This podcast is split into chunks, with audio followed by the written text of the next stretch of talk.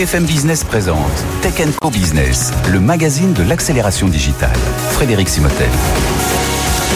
Bonjour et bienvenue dans Tech Co Business sur BFM Business. Voilà, j'espère que l'été a été bon euh, pour vous et vous avez vu, il y a beaucoup, il y a eu beaucoup d'actualités sur la tech. Et eh bien, c'est reparti, c'est la rentrée euh, pour Tech Co Business, c'est la rentrée aussi, la rentrée des classes. Et c'est justement, on va démarrer avec le directeur de l'école polytechnique, Eric Labaye. Alors, il ne l'est plus pour très longtemps puisqu'il change de fonction, mais c'est l'occasion de revenir vraiment sur la dynamique de cette élite hein, euh, dans l'enseignement supérieur, de voir un peu tout ce qui est fait autour de l'école polytechnique.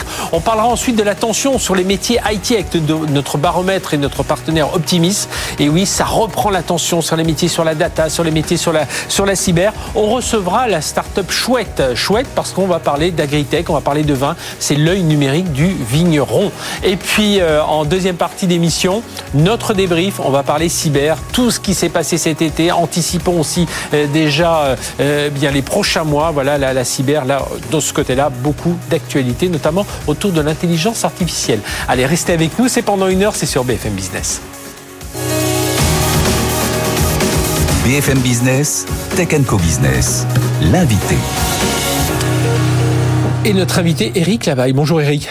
Bonjour Frédéric. Merci d'être avec nous, président de l'école polytechnique et de l'Institut polytechnique de Paris. Alors, pour encore quelques semaines, il faut le dire. Et puis après, euh, eh bien, on vous retrouvera certainement dans d'autres occupations, peut-être plus, euh, enfin, davantage vers les entreprises, bien que, et on va en parler, euh, Polytechnique soit très proche des entreprises. Alors là, le, but pour de, de, de, de, notre entretien, c'est faire un peu ce, ce, bilan et voir déjà sur quel rail est posé, sont posés à la fois l'école Polytechnique et l'Institut Polytechnique là pour les, bah, pour les, les années à venir. Déjà, bon, en termes de réputation, même si dans les classements de Shanghai quand on voit ça, c'est comme les critères sont pas exactement pareils, on sait quand même qu'un politicien, il est reconnu euh, où qu'il aille. Mais, mais quand même, qu'est-ce que, qu'est-ce que vous avez, euh, euh, qu'est-ce qu'on voit un peu dans les, la, réputation à mhm. la fois de l'école polytechnique, à la fois de l'Institut polytechnique aujourd'hui? Tout à fait. Alors, moi, j'étais venu il y a quelques années pour lancer justement à la suite des décisions présidentielles de bâtir ce qu'on a appelé l'Institut polytechnique de Paris, eh bien, un institut de sciences et de technologie visible mondialement, en tout cas mhm. encore plus visible que n'était l'école polytechnique ou les écoles qui ont rejoint l'Institut polytechnique de Paris. Et donc, aujourd'hui, je pense qu'après quelques années justement, on a passé 4 ans à bâtir IP Paris, eh bien, on est dans le top 40 mondial. On a Shurgheim, on a aussi QS. Et ce qui est important, c'est regarder, nous, quand on est à la fois à la formation, la recherche et l'innovation. Et donc, euh, et donc là, on a progressé de 20 à 30 places euh, ces, dernières, ces dernières années. Et vous parliez de l'employabilité. L'employabilité des étudiants, on est dans le top 10 mondial. Donc ça, c'est la traduction bah, de la qualité de nos ingénieurs, mais aussi de nos bachelors, de nos masters, de nos doctorants, de la nouvelle graduate school d'IP Paris. Et donc là, mondialement, on est rentré dans le top 10. Et donc ça, on est plutôt, euh, j'ai fier hein, de nos étudiants, de nos élèves. Et ce qui veut dire que les, les entreprises, les administrations mondiales, eh bien, voient la qualité de l'ingénieur français, du master, du doctorant, du bachelor, eh bien, euh, français dans le sens euh, mhm. de France, parce que aussi un des points dont on est assez fier, c'est qu'on est à 40% international. On est considéré comme l'institution la plus internationale de France, 40% d'élèves internationaux, 40% de professeurs internationaux. On sait que la science, bah, c'est attirer les meilleurs. Le défi que l'on a toujours pour la visibilité, c'est l'attractivité des étudiants et des chercheurs. Aujourd'hui, je pense qu'on a passé une étape, de nouveau. Mhm. Le marché est mondial, le, secteur est, mondial, ça, continue. Hein. Euh, on en parle régulièrement avec Antoine Petit du CNRS aussi. Comment attirer les meilleurs chercheurs toujours? Eh bien, euh, eh bien nous, euh, je pense qu'on a passé une étape et il faut continuer. Et aujourd'hui, en tout cas, les classements nous ont donné une meilleure visibilité.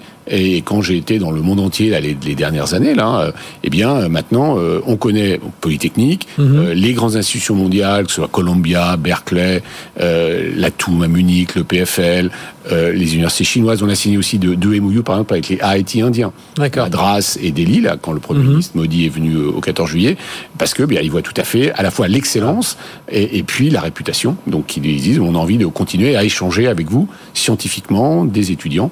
Donc voilà, donc première étape, je pense, de visibilité. Mhm. Euh, dont, euh, l'objectif, en tout cas, les équipes. Le premier objectif est atteint et il faut maintenant, maintenant il faut continuer, le renforcer et continuer à progresser comme toujours. Hein. Le monde bouge, il faut qu'on continue plus vite que le monde.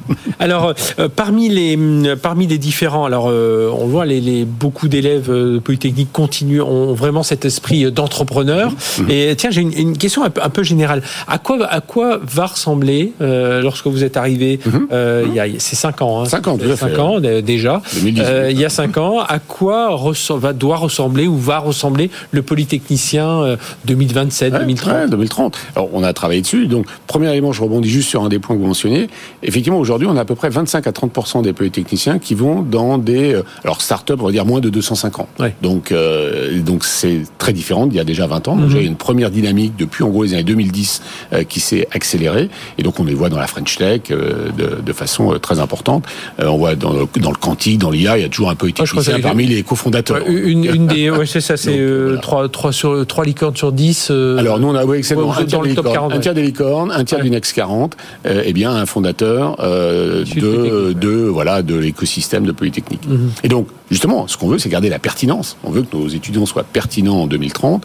Et là, il y a trois, quatre évolutions importantes d'ailleurs sur lesquelles on, travaille. Bon, la première, c'est de renforcer toujours la pluridisciplinarité. Ça a toujours été un élément important. Historiquement, c'était maths physique, puis après économie, et puis euh, informatique. Et là, on a aussi de renforcer la biologie. Parce qu'on voit très bien que si on a des ingénieurs, il faut avoir toutes ces composantes de pluridisciplinarité. Je sais plus, c'est six centres, euh, Alors, six centres Justement, euh, un des éléments que l'on est en train d'apporter, c'est qu'on a bâti des centres, et là d'ailleurs on a utilisé l'Institut du Paris, hein, professeurs et chercheurs des, des cinq écoles. Et donc là, c'est un deuxième élément autour de la pluridisciplinarité, c'est d'être pertinent dans les grands défis sociétaux.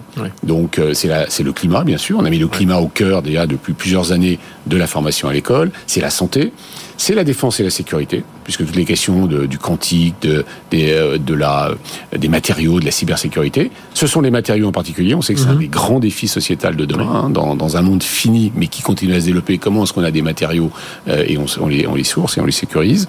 Euh, C'est aussi le métavers, la, je dirais, la art, science et société. Comment est-ce qu'on définit cette, cette troisième, enfin cette, cette, nouvelle façon de, de, de vivre hein, dans une troisième dimension, si je peux dire. Et puis le dernier, c'est l'IA, tout simplement, parce que l'IA au service de la société. Et eh bien là, on a fait ça avec HEC, puisque là, on voulait avoir toutes les composantes de pluridisciplinarité. Donc, cet élément-là sur le polytechnicien de 2030, pluridisciplinarité au service de la société, qui est aussi mm les valeurs de l'école, eh bien, euh, ça, euh, c'est au cœur. Le deuxième élément important, c'est d'apprendre de plus en plus à travailler en mode projet. Euh, parce qu'aujourd'hui, on, on, a déjà bien sûr lancé ça, mais on est en train d'accélérer la réforme en fait pédagogique, euh, puisqu'on voit bien que l'interaction avec les professeurs est fondamentale, mais très souvent en mode justement de conseil, d'interaction, et puis ensuite travailler avec d'autres dès l'école qui sont qui ont des profils divers pour commencer à travailler avant de passer dans le monde de l'entreprise où là on est en Oui, c'est ça, ce qui a changé il y a, 10-15 ans, on restait un peu dans son euh, univers d'ingénieur. Exactement. Et, et, le troisième axe, c'est l'axe international où là on est en train de continuer à accélérer. On voit bien qu'on a déjà beaucoup d'internationaux ah qui viennent à l'école. Eh bien, on s'assure aussi que les polytechniciens, dans leurs 4 ans, eh bien, vont passer au moins un an, un an et demi eh bien, à, à comprendre de nouvelles cultures, à travailler dans d'autres environnements parce qu'on voit aussi que là, vu les entreprises, eh bien c'est fondamental euh, bah, de, de, comprendre les cultures pour être, pour être efficace. Euh, un, mot, un mot, on dit le polytechnicien et la polytechnicienne. Alors, évidemment, alors c'est un concours, hein, donc bien sûr, là j'ai le générique qui arrive, mais des polytechniciens. oui, bien, sûr. Mais euh, euh, voilà, attirer davantage les femmes vers Alors ça, c'est un autre défi. Euh, alors on a, on a, je dirais qu'on a un peu progressé. On est, on est au-dessus de 20% aujourd'hui. Alors, oh là là, mais on part de, on était à 10, 15. Là, deux promotions de suite, on est de nouveau 20, 21. Donc on s'est donné comme ambition d'être à 30% mhm. dans 5 ans. La question aujourd'hui, c'est d'attirer plus de candidates, puisque les polytechniciennes réussissent aussi bien que les, enfin, les filles que les garçons au concours. Ah bah on peut montrer, hein, patronne d'Orange, absolument. Euh, et donc de, de après, des superbes carrières les garçons. Le point, c'est qu'on a passé de candidates. Donc la question, c'est de stimuler les candidatures. Et là, on a tout un travail où on va en lycée, en collège, euh, pour travailler avec les jeunes filles hein, quand elles ont 13, 14, 15 ans. Mhm. Elles, sont aussi bonnes en maths que les garçons, donc là, il n'y a pas de sujet. Mais elles ont des aspirations où métier d'ingénieur, c'est pas forcément ce qu'elles ont envie de faire. Les, bonnes elles sont intéressées par la médecine, elles sont intéressées par le climat. Et donc leur montrer que être ingénieur va les aider en tout cas, est un superbe parcours pour justement influencer le monde médical, le biomédical, mhm. le monde du climat, changer justement, apporter des solutions technologiques au climat, etc. Et donc là, on a un travail, on, on touche 20, 25 000 jeunes par an. Euh, l'an dernier, on a fêté les 50 ans de l'entrée des femmes à l'école polytechnique. La première ministre est venue. On, a, on avait plein de jeunes qui étaient là pour inspirer. En fait, le point, c'est d'inspirer les jeunes filles à vouloir faire des études d'ingénieur. Elles sont inspirées aujourd'hui plutôt par la bio. Mhm. Euh, bah, il faut peut-être rééquilibrer, mais c'est souvent ce qu'on voit. Hein. beaucoup, de, beaucoup de femmes dans les promotions 65 de 65% euh, du côté bio 35% du côté ingénieur. Enfin, euh, voilà. Et euh, donc elles réussissent aussi bien, mais elles sont intéressées par d'autres domaines. À nous de les inspirer et on mhm. travaille dessus à venir à l'école Putigny et plus largement à l'Institut Putigny de Paris. Ah Ce qui est intéressant de noter, c'est que dans nos formations bachelor, dans nos formations master, on est déjà à 35-40%. Donc, euh, donc là, euh, on est, donc là, il faut que c'est sur le site. Voilà, il y a un curseur qui a été poussé. Très souvent aussi à l'international. Il y a plus de femmes à l'international. Donc là, il faut vraiment qu'on travaille sur nos, euh, sur sur le sur le cycle ingénieur pour pour continuer à pousser et, donc, attirer en tout cas. Pour vous, alors on ne connaît pas encore votre successeur ou votre successeuse, mais le, voilà, tout est tout est enclenché. Enfin, tout est sur les rails. Il y a ce projet IP3 aussi, donc sur l'Institut Polytechnique 3 sur avec oui, alors ça c'est sur le côté innovation, puisque on a parlé de recherche, on a parlé d'enseignement. Évidemment, il y a trois piliers dans une institution. Hein. C'est le troisième pilier, c'est innovation. On a pas un petit peu avec les, mhm. bien sûr, avec les startups, mais euh, mais là, on est en train de passer à l'échelle avec le, le, les pôles universitaires d'innovation, donc qui était un des appels à projets de France 2030 et sur lequel on a été lauréat, avec d'ailleurs nos collègues des ONR, hein, mhm. INRIA, avec euh, la SAT euh, du plateau. et donc voilà. Et donc donc ça, simplement ici, l'idée, c'est de, de, de passer encore une échelle supérieure, parce que je pense qu'on est tous fiers de ce qui s'est passé dans la French Tech les dernières années, de nos contributions en tout cas qu'on a fait. Quand on se compare à d'autres pays, on parlait de l'Inde, on parlait des États-Unis, etc on a encore un potentiel en fait de transformer notre science en innovation qui est phénoménal. En particulier du côté des laboratoires, on a de très belles histoires aujourd'hui, mais on peut faire deux, trois, quatre fois plus. Et donc là, il y a tout un travail à faire, et c'est mhm. ça le, projet qu'on a mis qu'on a mis sur la table en disant on a des super laboratoires à l'Institut de Paris. Comment est-ce qu'on va travailler, aider nos chercheurs justement à transformer ces avancées scientifiques en innovation euh, sociétale?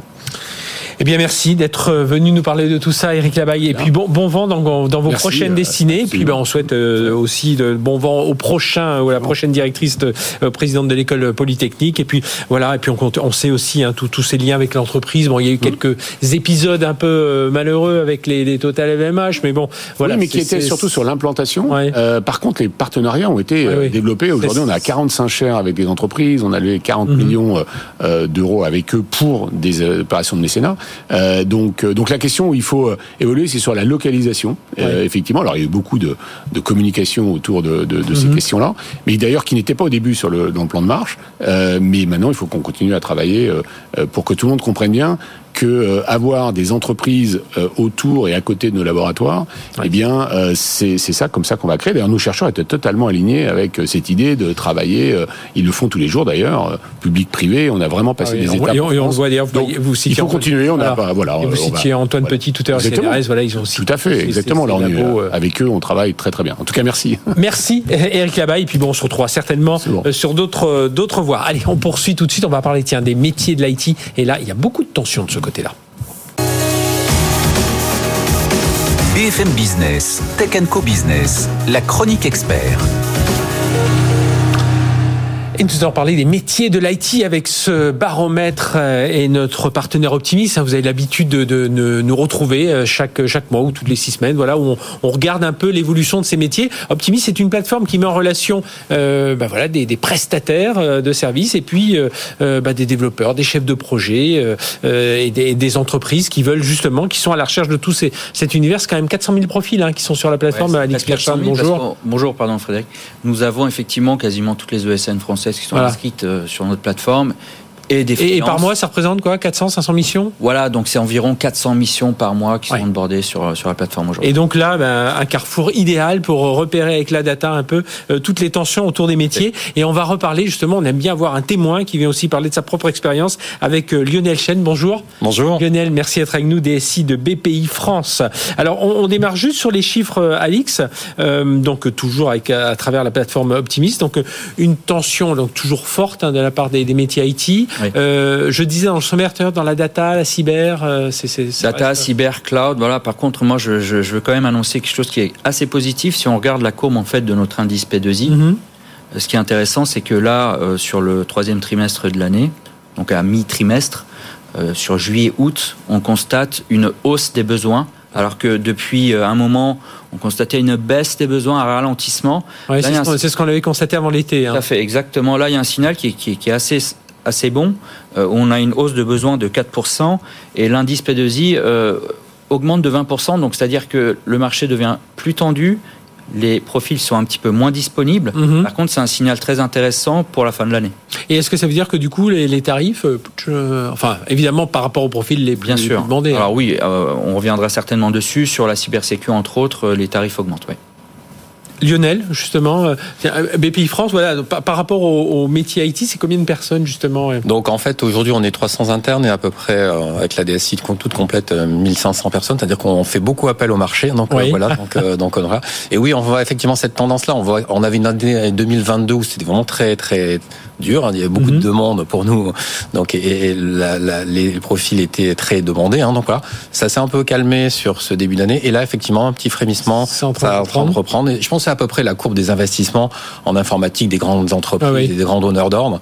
On voit qu'il y avait quelques incertitudes et, c'est en train de reprendre. Et le problème, c'est que tout le monde vient chercher les mêmes profils au même moment. Exactement, c'est un, vrai sujet. On se bat tous pour les mêmes euh, les mêmes talents, hein, donc euh, globalement. Et donc euh, voilà, il faut faut faut les choyer, il faut les capter. Donc donc voilà, il faut qu'on les accompagne.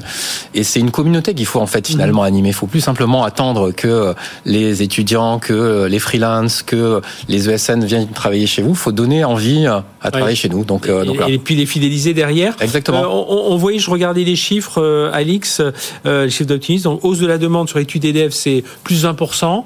Par contre, on voit l'automatisation qui commence à se mettre en place parce que du coup, dans le support, la maintenance, là, on a plutôt des métiers, enfin un, ralentissement, un peu, un peu moins de demande tout cas. Tout à fait. Alors ce qui est super intéressant, c'est que quand, quand, on a une hausse de la demande dans, dans, les métiers études et dev, ça veut dire que les projets des entreprises reprennent finalement, parce qu'on avait quand même une baisse hein, depuis le début de l'année sur ces métiers-là.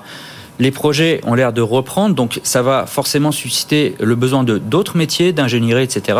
Par exemple, software engineer, plus 55% aussi en un mois et demi, c'est énorme. Mhm. et, par contre, euh, sur des métiers euh, maintenance, support, où effectivement l'automatisation, euh, le, des, métiers qui ont été très développés pour justement éviter de faire appel à ces métiers-là, on, on constate, nous, une baisse de 20% sur des besoins de techniciens.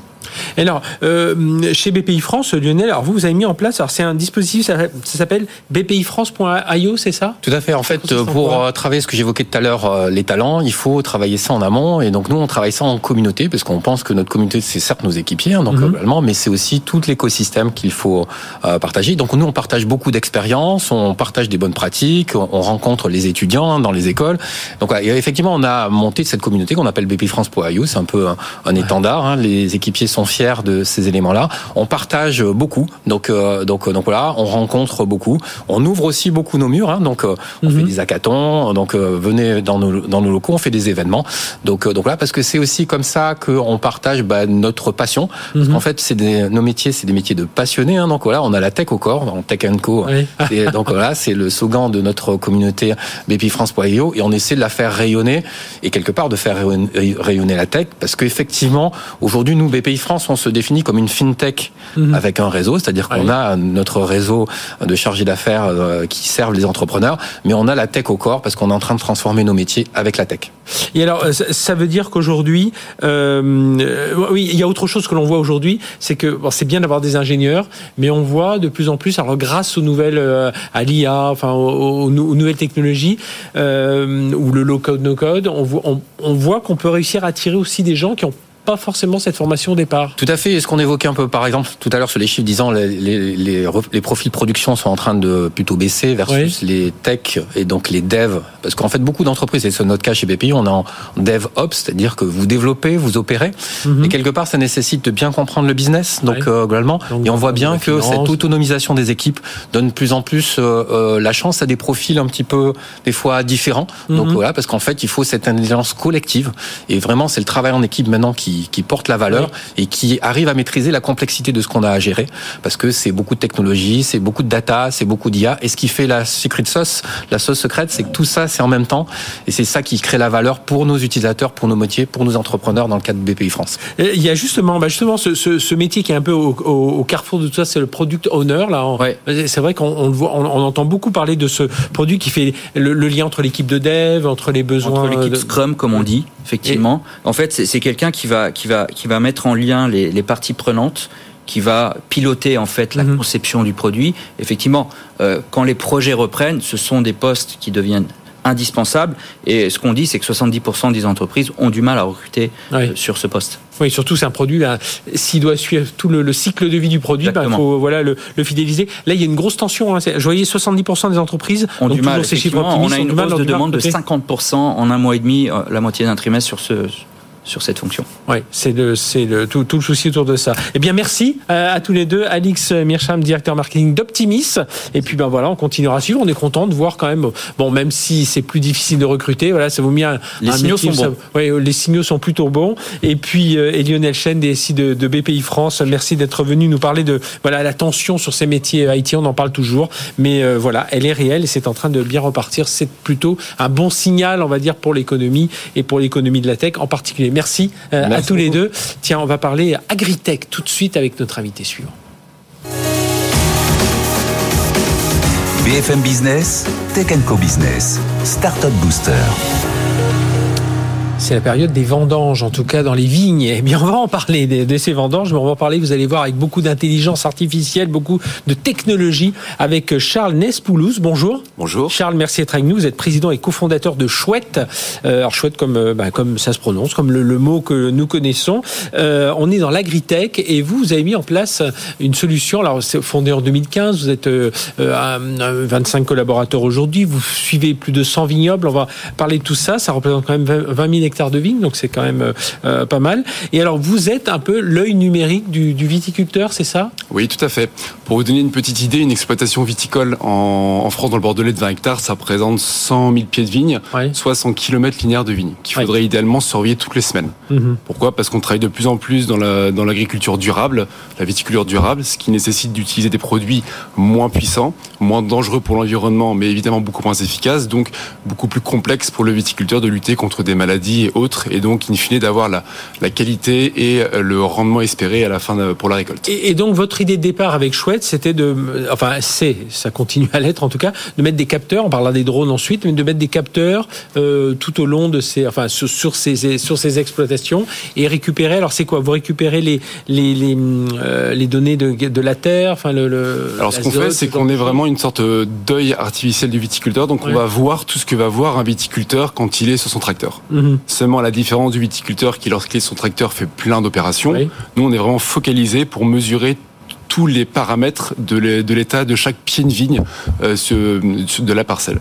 Et donc, on, in fine, avec ça, on en déduit un bilan de l'état du végétal à l'instant T. Donc c'est un capteur que l'on plante comme ça au pied des. Non, c'est un des- capteur qui est installé. Alors, on voit derrière vous, qui est installé sur les tracteurs. Ah d'accord. Ah oui, comme vous dites, de, de, de- c'est pour ça que vous disiez le même regard que celui du- Exactement. du, du vigneron. sur son- Exactement. sur son Donc tracteur. nous, on mesure ces, ces données mises à jour toutes les semaines quasiment de l'état des cultures. Mhm. On fait un bilan et on conseille le viticulteur sur les bonnes approches à avoir. Par exemple, la bonne quantité de traitement au bon endroit, au bon moment à mettre dans les vignes pour avoir le rendement et la qualité espérée, tout en diminuant bien sûr euh, la quantité de produits à mettre dans les champs.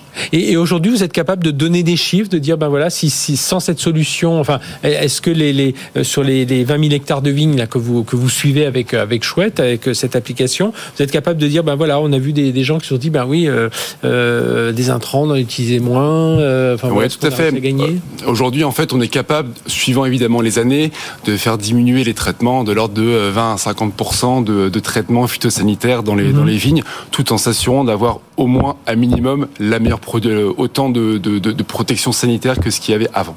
Ça, ça veut dire qu'on on peut aussi détecter, euh, euh, parce que évidemment le- le- l'un des, euh, au-delà de la météo qui peut être mauvaise, bah, le, le grand ennemi des, des- de tous les agriculteurs, c'est les, bah, les parasites, hein, c'est tout ce qui peut venir. Exactement. On, on peut détecter ça, des maladies qui peuvent arriver. On peut se dire attention, Exactement. il y a cette partie-là Ouais. qui est en train de. Exactement. En fait, les, les maladies, c'est comme pour un homme. En fait, on Ouais. voit des apparitions. Je sais pas. Pour un homme, ça peut être des boutons, etc.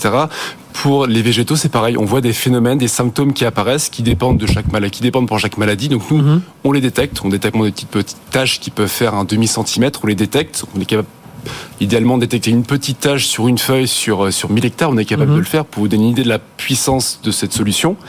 Et, euh, et donc nous, notre notre valeur ajoutée, c'est qu'on va synthétiser cette information pour qu'en un clin d'œil, le viticulteur puisse savoir ce qui se passe sur toute son exploitation. D'accord. Et derrière, vous proposez la, la, enfin le, le, le mode opératoire, dire tiens cette partie-là, il faudrait mettre davantage de tels produits, là il faudra arroser davantage. Enfin, voilà. Il y a, Ouais, tout y a à ça aussi que, que propose En fait, la, Chouette. la limite des, des, des solutions qui avaient existé par le passé, c'était Mhm. qu'on se focalisait uniquement sur un bilan, en disant voilà, il y a ça comme il y a ça comme problématique. Et concrètement, le viticulteur, il affiche ça sur un mur, on n'en parle plus. Mhm. Notre travail, c'est d'aller beaucoup plus loin, d'aller sur la proposition de la recommandation en disant voilà, moi je te conseille de mettre cette quantité de produits à tel endroit, parce qu'a priori, d'après nos modèles qu'on a développés notamment avec des, institutions comme l'Institut français du vin et autres, mhm.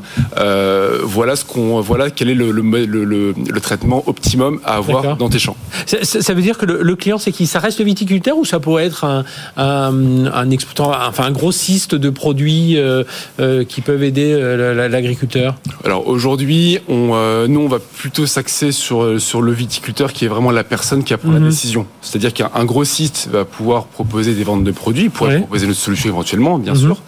Euh, néanmoins, c'est pas le grossiste qui va qui va, qui va traiter. C'est pas lui qui va traiter, c'est pas lui qui va prendre le risque d'avoir une perte de récolte si le traitement n'est pas bien fait. C'est pour ça que nous, on va viser vraiment euh, le client final, pour nous, qui est le viticulteur, qui lui prend tous les risques et qui, si ça se passe mal, bah, c'est lui qui trinque. Euh, le drone, euh, on vous en faites un peu. Est-ce que ça, c'est le futur de votre du produit ou est-ce que voilà, c'est moins précis que les, capteurs sont Alors, le, drone, on l'utilise pour d'autres problématiques qui est plutôt un bilan. Mhm. Je parlais tout à l'heure du ah oui. mur. Bon, c'est un peu un bilan qu'on met en place pour, pour, pour aiguiller le viticulteur sur les zones à travailler avec les capteurs embarqués en priorité. D'accord. Capteur embarqué, ce que j'appelle capteur embarqué, donc c'est le caméra qu'on met sur le mhm. tracteur. Il est là en permanence. Il y a pas de, il prend de la donnée en temps masqué, c'est-à-dire qu'il n'y a pas à aller euh, sur le champ avec le tracteur pour traiter, pour, euh, pour prendre la donnée. On, le, tracteur, il est là pour travailler dans un champ et on prend la donnée en temps masqué. Ce fait que c'est gratuit pour le, pour le viticulteur d'agir dans le champ. Vous, vous levez 5 millions de, vous venez de lever 5 millions d'euros, c'est ça Oui, c'est ça. On a levé 5 millions d'euros en début d'année, en début de cette année. Et c'est pourquoi C'est pour euh, il y a encore des, nouvelles technologies qu'il faut encore développer, être encore plus précis? Alors euh, nous, ces 5 millions d'euros, on les a alloués donc à la fois sur euh, la structuration d'une plus grosse équipe de techniques mhm. pour avoir effectivement, comme vous le dites, des nouveaux produits, des nouvelles solutions pour pour adresser des problématiques de nos clients, à la fois sur une plus grande force commerciale, notamment un développement à l'international, et enfin pour, sur du, sur du support client pour accompagner euh, nos clients, nos agriculteurs à utiliser des solutions technologiques qui ne sont pas forcément tant l'habitude d'avoir, numériques, pour le travail au quotidien. Ouais, ça, ça, ça, commence, c'est vrai, mais euh, nous on en parle souvent ici. On a l'impression que ça y est, tout le monde l'a adopté, mm. mais c'est vrai que ça reste encore un peu, euh, un peu compliqué, même si c'est une population qui via les, tout ce qu'ils font par satellite sur la météo euh, utilise beaucoup déjà la technologie. Merci Charles Nespoulos d'être venu parler de tout ça. Donc président et cofondateur de, de Chouette. Donc on est dans l'agritech, c'est suivre vraiment la, voilà l'évolution de sa vigne au centimètre près. merci d'être venu vous. parler de tout ça. Allez, on marque une courte pause. On se retrouve juste après notre débrief. Euh, on va parler cybersécurité avec nos experts. C'est tout de suite sur BFM Business. BFM Business présente Tech Co Business, le magazine de l'accélération digitale. Frédéric Simotel. Allez, deuxième partie de notre émission. Si vous avez manqué la première partie, c'est en replay, c'est en podcast, euh, bah, comme tout le reste de l'émission ensuite. Il hein, faut, s'y habituer. On va parler, euh, vous savez, c'est un peu la nouvelle formule de Tech Co Business. On aura une demi-heure maintenant consacrée à une thématique et faire un débrief. Et là, on va débriefer l'été cyber et puis euh, déjà anticiper un peu ce qui risque de passer. On va, on va en parler avec nos, nos experts. Je vous les présente tout de suite. Charlotte Couallier, bonjour. Bonjour Charlotte, merci d'être avec nous. Vous êtes cofondatrice et directrice générale de Datax, spécialisée dans l'assurance cyber. Vous venez de lever 11 millions d'euros on va en reparler dans un instant avec vous. Benoît Grunemwald, bonjour. Benoît. Bonjour Frédéric. Euh, expert cyber chez IZ France. On voit régulièrement sur nos antennes chez Tech Co avec François Sorel. Et puis Emmanuel Pugliezzi. Bonjour Emmanuel. Bonjour Frédéric. Merci d'être avec nous, le régional de l'étape, puisque voilà, directeur général de SFR Business. Euh, voilà, on a le même actionnaire, hein, Altis, voilà, pour être très clair dans ce domaine. Et SFR Business, c'est déjà, c'est, oui, c'est plus de 600 personnes hein, en, cybersécurité. On est plus de 2000, euh, plus de 2000 salariés. Ah, c'est pas que de la que des télécoms. Il y a vraiment toute cette partie cyber qui, prend beaucoup d'importance. Hein. Et, c'est une croissance à deux chiffres euh, au, sein, au sein de nos activités. Euh, avec euh, une grande activité ces temps-ci sur l'acteur public oui. depuis quelques mois. Ah oui, avec l'UGAP, oui, on, on, était venu, on était venu en parler ici. Euh, un, un, mot sur l'été euh, cyber, ça a été l'alerte rouge permanente cet été quand on... Bah, je pense qu'on est en alerte rouge tout le temps. Oui. C'est pas que l'été. C'est pas que l'été. Donc bah, cet été, on a vu encore des hôpitaux attaqués, encore des collectivités attaquées.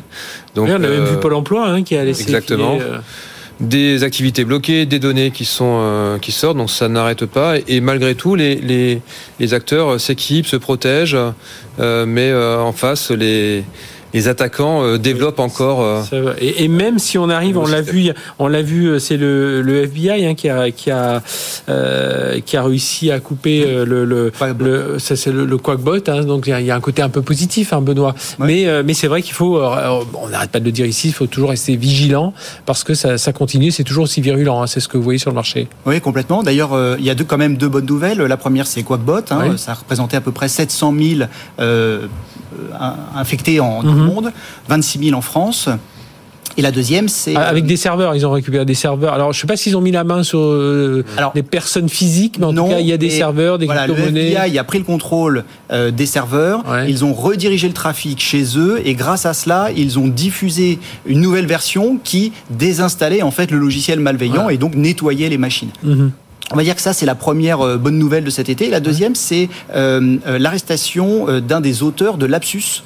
Qui est un groupe de, de rançongiciel. Mhm. Donc ça s'est passé à Londres. Et voilà, ça c'est une bonne nouvelle aussi parce que c'est un groupe qui a fait quand même pas mal de dégâts.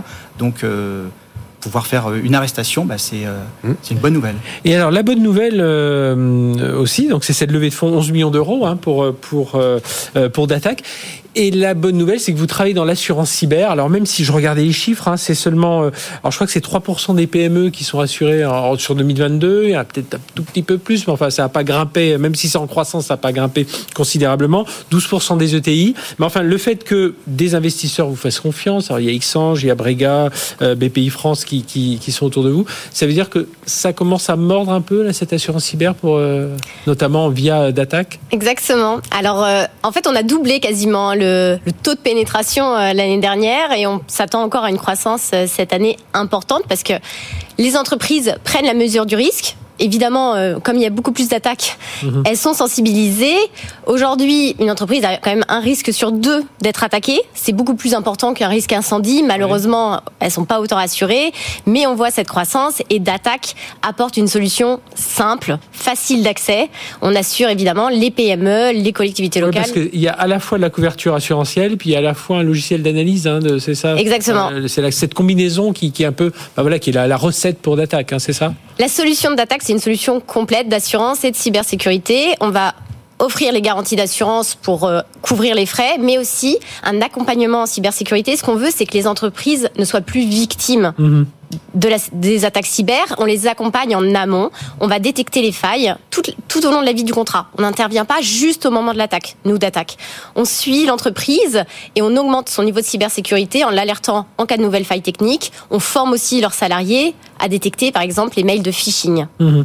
Et alors, ce qui est compliqué aujourd'hui, c'est ce que l'on voit, euh, Emmanuel, euh, Benoît, c'est souvent ce, que je dis, la faiblesse d'un seul impacte la résilience de tous, que, et on le voit dans toutes ces attaques hein, qui, qui, qui ont c'est souvent c'est un prestataire. Alors ça, ça peut être un salarié qui est piégé par un, par un phishing. Ça continue, ils sont très bien faits et même des gens avertis. On en a eu chez nous, euh, se sont laissés avoir. Mais euh, on voit aussi souvent, c'est on a mal géré un prestataire, on a mal géré un sous-traitant. On a, euh, on l'a vu dans les hôpitaux. Hein, c'est souvent rentré par des prestataires, Emmanuel. Dans, dans l'entreprise privée, grande entreprise comme les nôtres, souvent c'est un collaborateur qui va utiliser son téléphone personnel ou qui va effectivement cliquer sur le mail et qui va générer l'installation d'un mauvais logiciel. Alors si la boîte est bien protégée, euh, les barrières se mettent en place.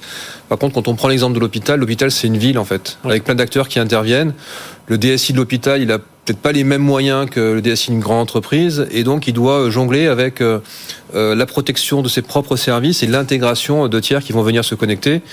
Et souvent, effectivement, c'est un prestataire qui lui ne sait pas, qui vient, qui mhm. se connecte sur le système d'information et tout va être tout va être bloqué. Donc les, hôpitaux ont beaucoup de moyens, de plus en plus de moyens sur, euh, sur, pour se protéger, pour avoir des, solutions de cybersécurité. Je pense que le problème, il est, c'est un problème de fond, c'est-à-dire qu'ils doivent se réorganiser aussi dans leur système d'information, dans leur, euh, dans leur informatique, qui souvent est un petit peu vieillissante.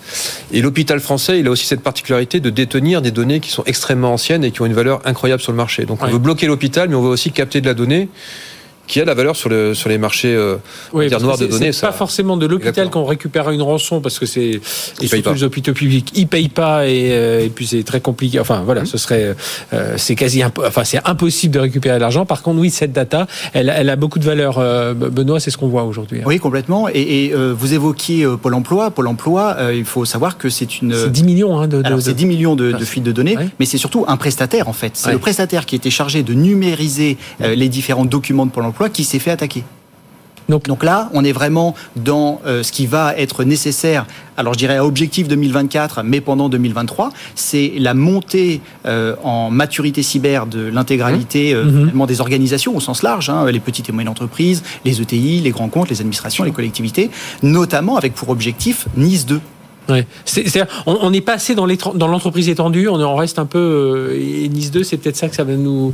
Euh, Alors, Nice 2, ça va clairement, euh, ça a clairement pour objectif d'amener de la maturité à un ensemble beaucoup plus grand de, d'organisations. Au mhm. début, on avait Nice 1, les OIV, 250 OIV, et là avec Nice les opérateurs les opérateurs d'importance vitale, voilà, d'importance vitale, donc chapeauté par l'ANSI. Ça sera la même chose avec Nice 2, sauf que l'ANSI estime qu'il y aura à peu près 10 000 organisations concernées. Donc on va d'une manière générale descendre euh, la, maturité, la maturité cyber sur un maximum d'entreprises et euh, à la fois les cyberattaques euh, font que les entreprises sont de plus en plus conscientes, mhm. mais la réglementation va venir appuyer cela et forcer ces entreprises à, mettre les moyens, à mettre du budget, à trouver des hommes, à, acheter des solutions, à s'assurer, enfin, à avoir de quoi faire face finalement à ce qui est le pire, c'est l'arrêt des services. Mhm. Pour un hôpital, c'est aussi ça.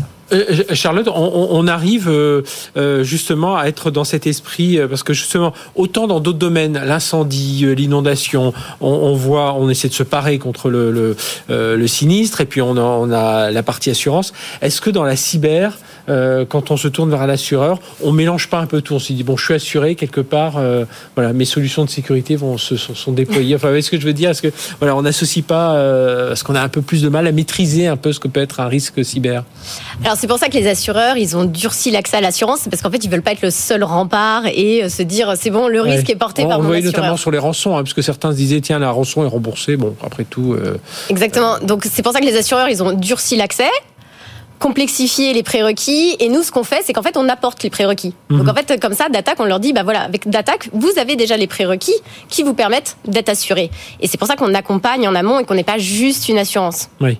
Et, d'où l'importance aussi de, de ce, cette partie euh, logicielle. Ce que l'on voit aussi euh, euh, de plus en plus, c'est qu'on a, on a quand même un marché de la cyber qui est assez éclaté aujourd'hui. J'en parlais là dans Tech Co il y a quelques jours avec le, le, Philippe Vallée, là, qui est le, patron de, la partie cyber de, de, Thales. Et c'est vrai que les entreprises qui viennent faire des gros rachats, voilà, et les entreprises cherchent un peu ce guichet unique hein, aujourd'hui de plus en plus, non, Emmanuel? Le, marché, il est complexe parce qu'on va à la fois faire de l'audit, hmm. Euh, mettre en place des solutions, euh, mettre à jour des logiciels, on va euh, déployer des solutions pour bloquer, on va traiter différemment la donnée et puis on va l'exploiter. Donc c'est une chaîne très complexe. Hmm. avec différents outils, enfin avec différents outils, concurrents entre eux, enfin voilà. Concurrents et puis des nouveaux outils. je, vais peut-être en revenir un petit peu plus tard, mais donc il faut il faut réussir à, à jouer là-dessus. Donc il y a des pure players qui sont sur des domaines très précis, qui sont excellents dans ces domaines-là, mais qui vont parfois être limités mhm. à ce domaine-là. Il y a des acteurs qui, qui, font de, qui vendent des solutions en direct, donc ils vont passer par des intermédiaires. Un acteur comme SFR Business va avoir plutôt un panel large avec euh, des compétences pour construire les bonnes solutions et accompagner sur l'ensemble. Mhm. Euh, il y a des choses qu'on ne sait pas faire nous-mêmes. On va aller chercher un spécialiste pour accompagner. Et c'est vrai quand on est euh, DSI, alors DSI d'une grande société, RSSI, euh, on sait où aller chercher, mais quand on est sur une structure beaucoup plus petite, euh, on doit gérer la, bureautique, les microphones, la télévision, etc. Donc on va aller, on va aller au plus pressé. il nous faut, il nous faut des, guichets uniques. L'ANSI joue un peu ce rôle-là. C'est accompagner aussi euh, les, utilisateurs pour aller chercher quelques acteurs et trouver la bonne solution. Euh, mais globalement, je trouve que le marché français et européen en général est, bien fourni en termes de solutions. le seul truc, c'est que ça bouge vite. Tout bouge vite il faut sortir. Euh, Benoît, c'est ça, hein, je parlais de ce marché éclaté, c'est ce qui peut être compliqué parfois, effectivement, pour les plus petites entreprises. Complètement. Et, euh, alors, moi, j'ajouterais aussi que dans, le, dans la problématique, il y a l'organisation. Parce que si auparavant, l'IT s'était dédié euh, au DSI, aujourd'hui, on a le marketing qui va dire tiens, moi, je vais prendre une solution de CRM, une solution mhm. de d'engagement client, et il part dans le cloud. avec plus ou moins de bonheur. Alors certainement au niveau métier, mais au niveau IT, ben, on va avoir à la fois la partie euh, euh, faille et puis la partie mmh. conformité avec le RGPD et puis euh, les différentes réglementations. Et effectivement, pour la partie technique, beaucoup d'acteurs cherchent à se regrouper, notamment vers... alors aujourd'hui, c'est l'XDR qui, qui, essaye de combler, de, de fédérer. Voilà, donc le X avec Extended et DR pour Detection and Response. Et donc, il y a différents acteurs qui viennent s'agréger pour communiquer entre eux et permettre que cette XDR puisse avoir une vue assez large, euh, quels que soient les, les, éléments, le réseau, les postes de travail, euh, les terminaux mobiles, on mhm. parlait du, du télétravail aussi. Mhm. Et pouvoir remonter toutes ces informations et, et, et, finalement euh, avoir une masse d'informations qui va être pilotée soit par euh, des, des, techniciens, plutôt ce qu'on appelait avant le SOC, le Security Operations Center, et puis aussi l'IA qui va aller détecter soit euh, ce qui est très gros, soit les signaux faibles que justement mhm. les, les opérateurs vont avoir du mal à repérer eux-mêmes. Donc, euh, euh, nous, en tant qu'éditeurs, par exemple, on a des API énormes euh, qui permettent de soit de, de venir s'intégrer avec nous, soit que nos informations aillent s'intégrer mmh. dans des dans des XDR ou des, des SOC qui soient plus larges. Tout le monde puisse communiquer. Euh, Charlotte Collier, comment on réussit justement euh, bah, quand vous intervenez? Alors certes, il y a cette partie euh, euh logicielle d'analyse de données, mais ensuite pour définir un peu la couverture, enfin ce que va couvrir l'assurance, parce que comme le dit Benoît, bah, voilà, on a des gens en télétravail, on a des gens et voilà au-delà de l'expertise technique hein, que chacun peut avoir. On a des gens euh, en télétravail, on a des prestataires qui viennent se, mêler en tout ça.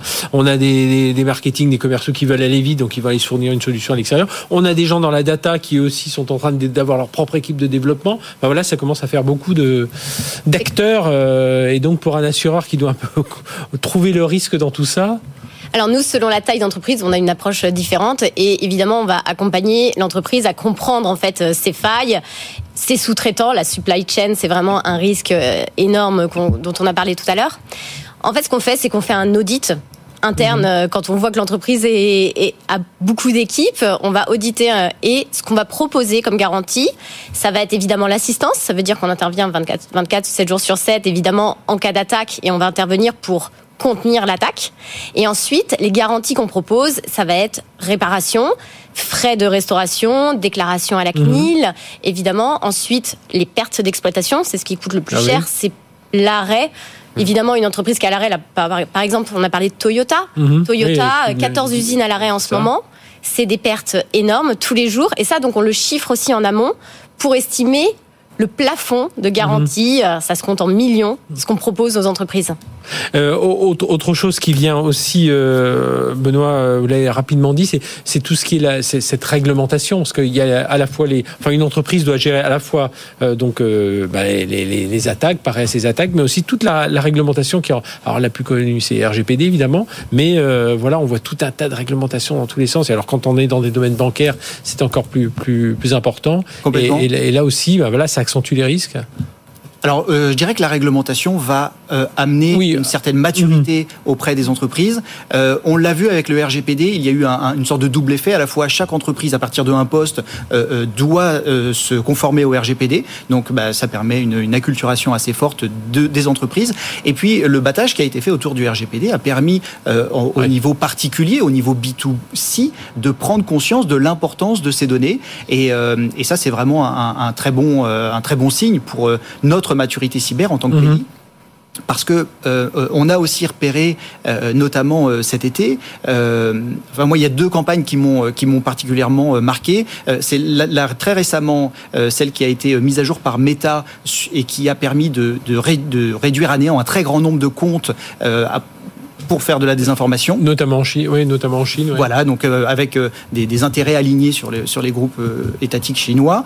Et puis une autre opération que l'on a repérée où des, des cybercriminels mettaient à disposition des versions de signal et ou de télégramme troyanisées qui leur permettait ensuite d'écouter. Il y avait déjà, un, il y avait déjà un, espion, un, espion à l'intérieur, et donc ils arrivaient à écouter, à prendre la main sur le sur les smartphones. Et pour moi, c'est vraiment aussi deux enjeux pour 2023. Euh, Ça va être la désinformation mhm. et, et l'espionnage à la fois des minorités, mais également euh, des masses parce que euh, quand on se fait, quand on voit Quackbot, euh, bah Quackbot, il est là, il est sur votre ordinateur, il va mhm. récupérer des informations, et, euh, et c'est, c'est, pour nous en tant que particulier et ensuite entreprise, on l'a vu par exemple avec 3CX, l'attaque 3CX est une attaque qui est assez intéressante parce que c'est une attaque de supply chain en cascade, une double attaque de supply chain. Et donc là, on se retrouve face à un employé qui avait installé un logiciel troyanisé, mhm. qui lui a volé sur son ordinateur perso, quand il se connectait en télétravail, des accès pour se connecter à l'entreprise. Grâce à ça, il y a eu une autre attaque donc dans son entreprise, 3CX, qui elle-même ensuite a, permis le déploiement d'un logiciel malveillant chez les clients de 3CX. Donc là, on, est vraiment sur du supply chain poussé à l'extrême, euh, mais euh, c'est arrivé une fois. Euh, les, les, les, les, éléments qui ont permis cette attaque, cette attaque en, multiples cascades supply chain, sont des éléments tout à fait classiques. Mhm. euh, vol de login de mot de passe, euh, utilisation de failles. Donc ça veut dire des, des, alors, des barrières technologiques qui n'étaient pas forcément suffisantes, mais surtout une, des, des, des, normes, enfin des, régulations qui n'étaient pas forcément alors, suivies à la lettre. déjà, est-ce qu'elles étaient appliquées, est-ce qu'elles étaient comprises Et puis on a aussi, dans, notamment dans ISO, là, une des, un des éléments qui est vraiment fédérateur c'est le, le, do check. En fait, mhm. donc vous faites, vous checkez, vous refaites, vous checkez, et, en fait, vous êtes dans l'amélioration continue et le on n'atteint jamais l'objectif finalement en cybersécurité. Hein, ça qui est difficile. C'est ça, Emmanuel. Euh, enfin, l'intervention aujourd'hui, au-delà de l'installation de solutions techniques et tout ça, c'est, bah voilà, c'est quand on dit la formation, la sensibilisation, alors des utilisateurs, mais aussi voilà, on le voit à, un niveau un peu plus haut, au niveau technique. Euh. Il y, a, il y a, plusieurs choses en fait qui, qui, peuvent intervenir. On commence à avoir beaucoup de solutions qui, qui, qui existent sur le marché pour accompagner euh, les entreprises dans le DevOps. C'est-à-dire qu'on intègre maintenant de la cybersécurité quand on fait du développement. Ça, c'est des, des, nouveautés qui sont en train d'émerger. Donc, by design, je vais commencer à mettre de la, de la sécurité quand je développe euh, euh mes solutions. Euh, deuxième élément qu'on voit aussi euh, se développer, c'est tout ce qui est LDP, donc la protection des, des données. Avant, on disait Frédéric Simotel peut accéder à cette donnée. Maintenant, la différence, c'est qu'on est en train de dire cette donnée, elle ne peut être visualisée que par Frédéric Simotel. Et si mhm. quelqu'un d'autre la regarde, j'ai des alarmes qui vont s'allumer. Ça, c'est aussi une nouvelle façon de travailler avec le développement du cloud, des, les vols de données personnelles. Et donc, tout l'enjeu, c'est de, de, faire aussi cette transformation-là. Quand on l'aura terminé, quelque part, on sera un peu mieux protégé. Parce que les gens pourront rentrer, mais ils ne pourront pas prendre la donnée. Mhm. Là, les gens, dès qu'ils sont rentrés, ils peuvent prendre la donnée. Donc ça, c'est un grand chamboulement aussi euh, qu'on voit arriver dans les solutions. Et puis, euh, malgré tout ce qu'on est en train de faire, il y a deux choses qui arrivent. Hein. Euh, l'intelligence artificielle euh, qui va venir aider les attaquants, aider les protecteurs. C'est IA for cyber et cyber for IA. et puis le temps d'après, c'est le quantique. Mhm. Puisque finalement, avec un ordinateur quantique, je peux commencer à casser les clés RSA. Euh, et donc maintenant, il va falloir construire des clés avec du quantique. Et surtout revenir très en arrière, c'est-à-dire casser des, casser des clés RSA il y a... Des données que j'ai euh, piquées il y a quelques années, que j'ai stockées au cas où, et puis euh, je vais pouvoir les casser. Donc il y a... Donc tout ça, c'est le, le, jeu du gendarme et du voleur. Hein. C'est, mhm. il y a des nouveautés qui arrivent, donc on se protège, on essaie de se protéger avant les voleurs. Et donc ce marché, ce développement va, est perpétuel. Hein, est perpétuel. Euh, Charlotte, justement, votre regard sur cette, euh, euh, arrivée de l'intelligence artificielle, alors à la fois hein, pour, les, pour les hackers, mais aussi bah, il faut sécuriser l'intelligence artificielle. L'intelligence artificielle va servir pour la cybersécurité et l'intelligence artificielle va aussi servir pour les, pour les hackers. Exactement. Alors nous, ça va nous permettre d'apprendre aussi, de faire euh, évoluer nos modèles. En fait, des attaques, c'est ce qu'on suit. En fait, on mhm. a des gros volumes de données. On suit évidemment les, les sinistres que nous-mêmes on a subis, donc chez nos assurés. Mais évidemment, on suit toute l'actualité pour euh, améliorer nos modèles. Donc l'IA, ça nous permet ça. Ça permet aussi, par rapport à un humain, bah, c'est quand même beaucoup plus simple à une IA de détecter en fait euh, des comportements anormaux. Par contre, le pendant, comme vous l'avez exprimé, c'est que aussi ça va sophistiquer les attaques. On voit que les mails de phishing, ils sont de plus en plus simples. Enfin, ils sont de plus en plus justement moins simples à détecter. Avant, on voyait euh, des erreurs d'orthographe. Là, maintenant, euh, rien qu'avec ChatGPT, on arrive à se faire passer pour quelqu'un. Ils peuvent être beaucoup mieux contextualisés. Exactement, et donc beaucoup plus difficile à détecter pour nous. Et je voulais revenir un petit peu sur la réglementation. Oui. On a eu un, quelque chose d'important aussi euh, qui impacte énormément sur l'assurance, c'est la loi LOPMI oui, euh, oui c'est vrai. Entrée en vigueur fin avril. Nous, ce, qui, ce que ça a changé, c'est que le risque cyber est rentré dans le code des assurances. Mmh. Donc, il n'y a plus ces questions de est-ce que c'est un risque assurable ou non? Est-ce que les assureurs, on doit rembourser les rançons? Ça, c'est maintenant clair que c'est assurable et que les assureurs doivent porter le risque. Mmh. La contrepartie, mais ce qui va aider aussi à améliorer pour les forces de l'ordre, c'est que on impose maintenant aux entreprises de déclarer l'attaque, dans les 72 heures suivant l'attaque, pour être indemnisé. Mhm. Ça va permettre de pour les forces de l'ordre de mieux suivre les hackers et essayer de contrecarrer. oui, puis, puis, puis, derrière aussi, il faut que la, chaîne se mette en place, parce que souvent, ce que l'on, ce que l'on regrettait, je me souviens avoir reçu des DSI ici qui me disaient, mais derrière, est-ce que les, les, bah, les, les soit gendarmes, soit police, police numérique, enfin, on s'adressait à l'ANSI, mais l'ANSI n'a, pas ce rôle d'enquêter derrière, et puis ensuite de prendre des sanctions. Alors quand on réussit à, retrouver tout ça, ça aussi, ça doit changer. Enfin, ça doit, ça enfin, ça évolue évidemment, mais ça doit avancer un peu plus vite. Hein, c'est ce côté... ça, ça, évolue euh, vraiment dans le bon sens. Notamment, on a vu la création de, de ces CIRT en région. Euh, il y a la plateforme cybermalveillance.gouv.fr. Euh, donc, on a effectivement un écosystème qui se met au, au, service de ceux qui se font attaquer.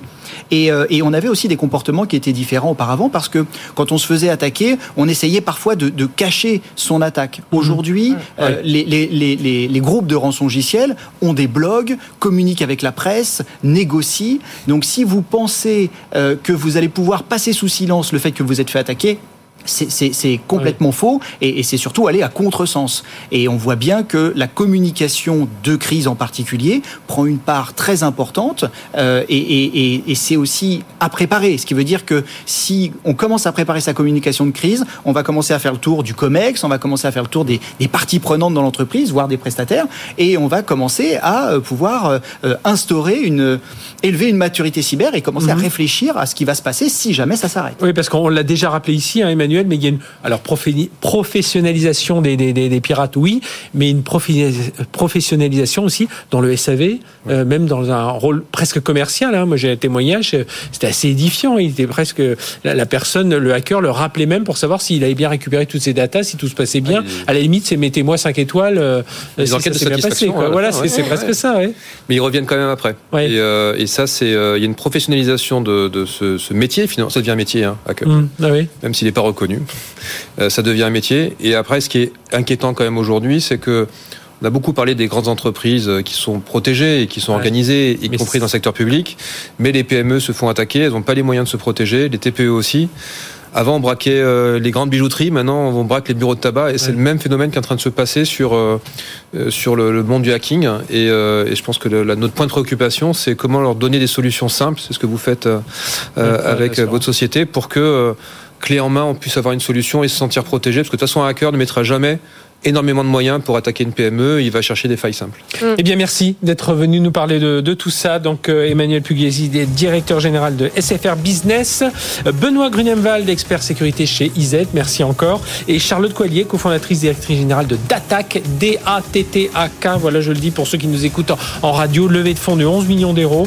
Et vous faites à la fois de la, couverture assurantielle et donc de logiciels analyse des failles de sécurité. Vous avez plus de 1000 clients hein, déjà. Exactement. Et le but de la levée de fonds, bah, c'est évidemment de ah, voilà, étoffer encore euh, et recruter, parce que ça, on a peu le temps d'en parler, mais il y a aussi une grosse pénurie de talent. Merci à tous les trois, merci de nous avoir suivis. On se retrouve la semaine prochaine, même heure, même endroit. D'ici là, les replays, les podcasts et bien entendu la chaîne euh, Tech Co euh, TV. Et puis bah, tous les soirs, Tech Co, on parle régulièrement de cybersécurité. Excellente journée sur BFM Business.